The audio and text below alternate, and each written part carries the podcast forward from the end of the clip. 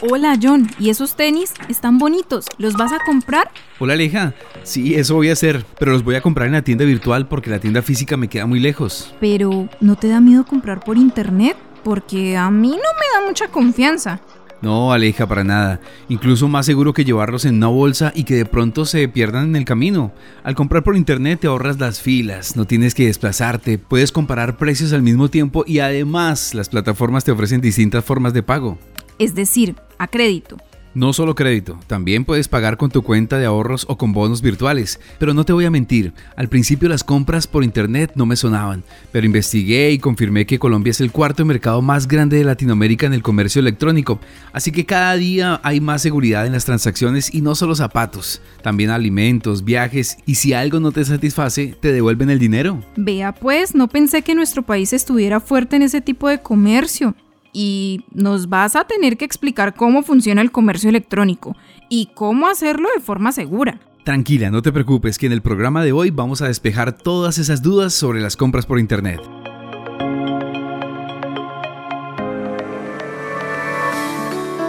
Aquí comienza Tendencias, un programa en el que hablaremos sobre los usos sociales de la Internet y cómo hacerla útil para nuestros proyectos un programa de CIPAS con el apoyo de la Fundación Interamericana y Fede Medios.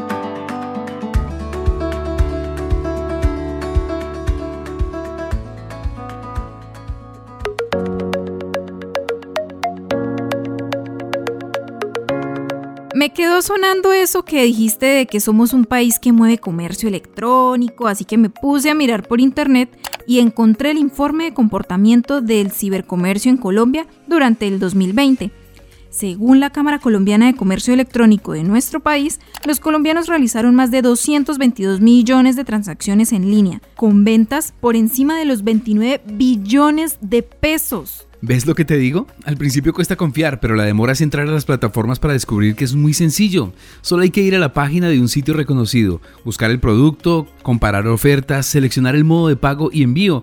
Incluso si no tienes tarjeta de crédito o débito, no hay problema porque también se puede pagar en efectivo al momento de recibir el pedido y de hecho, el pago en efectivo o más conocido como contraentrega es el método más usado por los compradores. Sí, este informe dice también que las personas entre 25 y 40 años de edad son las que más compran por Internet a través de plataformas como Google, Yahoo, redes sociales y tiendas minoristas virtuales. Pero bueno, dejando las cifras a un lado y más bien trayendo casos de éxito a la vida real, hoy invité a Carlos Ávila. Él es bumangués, gerente de Allianz Energy y comprador virtual desde hace 10 años. Carlos, bienvenido al programa y cuéntanos, ¿cuáles fueron esos miedos que tenías antes de empezar a comprar por Internet? Hola a todos, espero se encuentren bien. El miedo más grande que siempre he tenido es que el artículo que compre sea el mismo que vi en la página y que venga con las mismas características. Por ejemplo, que el tallaje de las zapatillas coincida con el tamaño de mi pie. Por otro lado, no me preocupa tanto que me clonen la tarjeta de crédito o que me vayan a estafar, porque por eso hago una buena investigación antes de comprar el producto. Además que hoy en día las pasarelas de pago de las páginas de internet son muy seguras y están certificadas para que no vaya a haber ningún problema con la compra. ¿Y cuáles son los productos que más compras? Yo he comprado variedad de productos en internet como zapatillas, ropa, tecnología y algunos otros accesorios. Primero busco el producto que quiero comprar en varias páginas para averiguar las diferencias entre calidad y precio.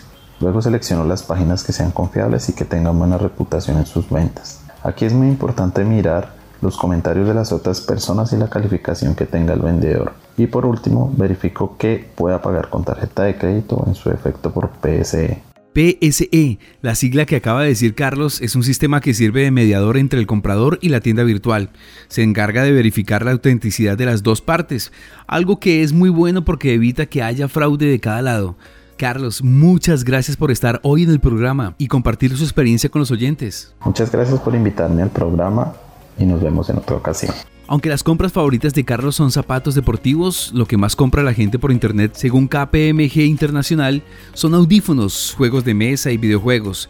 En segundo orden están los productos de belleza y cuidado personal, consolas de juegos, ropa y bolsos o maletas. Qué curioso, no aparece en la lista de compra y venta de comida por internet Pues al menos aquí en Colombia tú sabes que uno prefiere ir a la tienda del barrio o el fruber a escoger la cebollita o el plátano más maduro que haya para hacerlo con bocadillito y queso, delicioso. No nos antojes con eso, John, no seas injusto.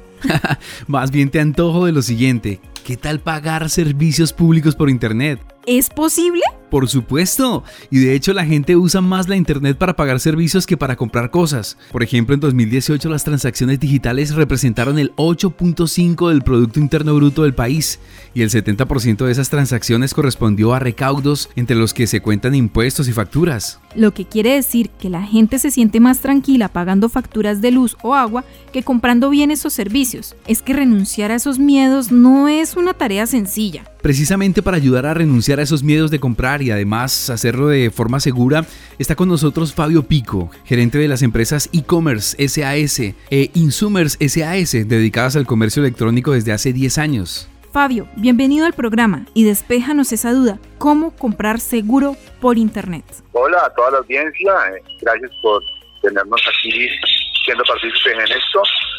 Comprar por Internet, eh, ahora después de dos años, cinco años de, estar eh, el comercio electrónico como una alternativa y una herramienta más para hacer comercio.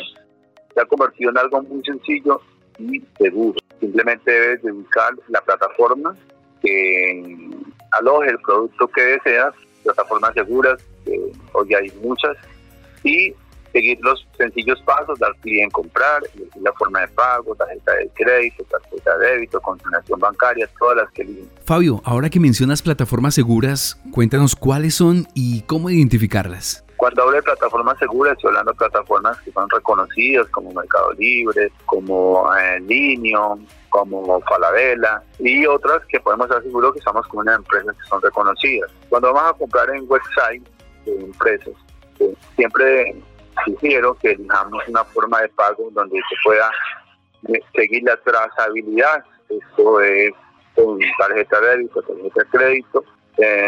cuando son transferencias bancarias debemos de verificar que sea una plataforma o una website que eh, sea reconocida, preferiblemente que podamos ubicar el sitio físico, puesto que ahí es donde, donde hoy en día se, se presentan todavía los pequeños fraudes, pero ya ha disminuido muchísimo porque eh, una website para una empresa es lo que anteriormente eran las páginas amarillas para ellas. Y tiene presencia en las principales redes sociales como Facebook, Instagram, Twitter, buscar qué comentarios hay de, esa empresa en las redes. Si filtramos en Google, podemos mirar las reseñas que han dejado anteriores compradores, verificar que exista realmente en la Cámara de Comercio, y tratar de mirar quiénes han comprado eh, en esa website anteriormente. Precisamente esta información es muy importante para que a la hora de hacer compras por Internet recibamos nuestro pedido correctamente y sobre todo nuestra información financiera esté a salvo. Fabio, te agradecemos por estos minutos en el programa. Claro que sí, ha sido un gusto. Eh, siempre pueden contactarnos para darles asesoría y pronto visitar el portal que estamos lanzando de comercio B2B, empresa a empresa, para compras al por mayor de nuestro portal Insum. Estamos llegando a la parte final, pero Aleja, antes de despedirnos me gustaría hacer énfasis en lo siguiente. Esto del comercio electrónico es algo que beneficia al comprador, desde luego, pero también al vendedor.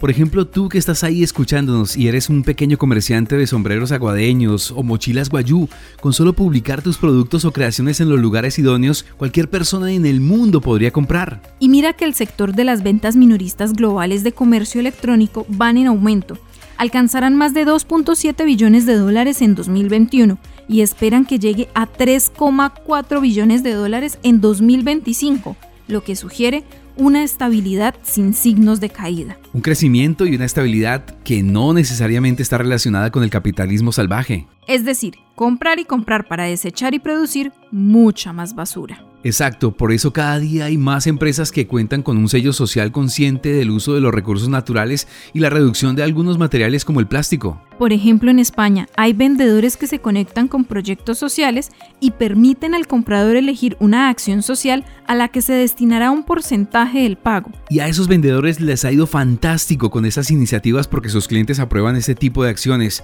traduciéndose en una venta venta futura. A propósito de ventas futuras, oyentes de tendencias, cuéntenos en qué andan, cuál es el producto, bien o servicio que están vendiendo. Esperamos sus mensajes con fotos a través de Facebook, Twitter e Instagram en arroba Fedemedios. Terminamos por hoy. Nos escuchamos pronto. Chao, hasta la próxima.